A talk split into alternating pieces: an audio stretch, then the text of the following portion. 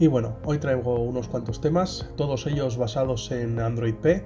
El tema es que está ya candente y cada día pues hay más noticias sobre este sistema operativo que ya como recordamos en otro episodio del podcast había lanzado su primera developer preview.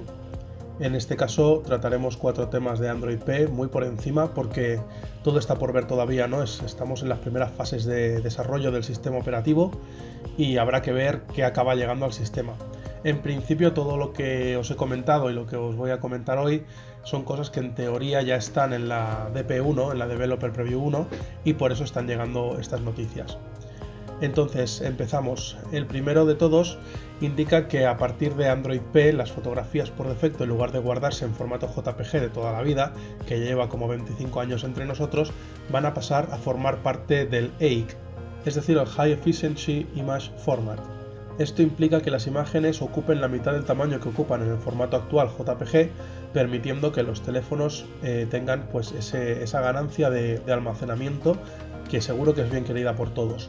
A pesar de ocupar la mitad de la imagen, no se pierde un ápice de calidad, de modo que podemos estar tranquilos en ese, en ese sentido.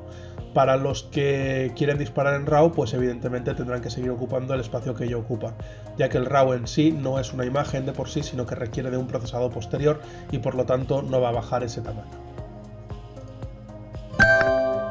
Seguimos adelante sin dejar Android P, como decíamos, ya se ha liberado el calendario de las Developer Preview.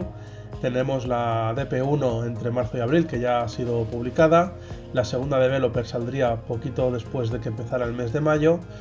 Eh, tendríamos la DP3 eh, a principios de junio y antes de que llegara julio tendríamos ya la DP4. Finalmente tendríamos la DP5 a finales de julio y tendríamos la versión final de Android eh, supuestamente en agosto como ya sucedió con Oreo. Habrá que ver y estar atentos a este tema, pero bueno, no, han roto mucho el calendario con respecto a otros años. Habrá que ver qué novedades nos acaban trayendo todas esas developer preview y seguro que la prensa está frotándose las manos para poder sacar todo el jugo que tengan esas noticias. En otro orden de cosas, en Android P podremos bloquear el teléfono completamente desde el menú apagado, la opción no es que sea nueva en sí. Ahora mismo, si tenemos el teléfono bloqueado y lo desbloqueamos, veremos un candado en la parte inferior de la pantalla, el cual si lo presionamos bloqueará el teléfono de manera que nos pedirá el pin o patrón eh, según tengamos establecido para volver a acceder al teléfono. Bien, pues con esta opción lo que hacemos es añadir ese pequeño candado de alguna manera al menú apagado. Esto significa que no hará falta bloquear el teléfono, encender la pantalla y presionar el candado, sino que con simplemente dejar el botón de apagado presionado durante unos segundos tendremos la opción de apagar, reiniciar o bloquear el dispositivo. Y por último, como decíamos sin dejar hoy Android P, podremos elegir según indican la intensidad de la vibración.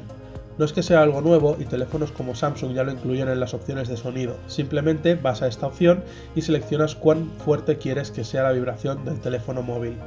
En este caso, Google ha decidido que esta, esta, opción de intensidad de la vibración la pondrá directamente en la opción de accesibilidad. Esto es así porque hasta hace poco muchos de los teléfonos existentes no disponían de la opción de modificar la intensidad de la vibración por su hardware como hoy día ya la mayoría de teléfonos permiten esta modificación, pues lo han integrado en el Android puro. Los fabricantes que hasta ahora lo hacían es porque su hardware sí que lo permitía y tenían que poner ellos una capa de personalización por encima para poder acceder a este tipo de opciones. Y nada más por hoy, buenas noches.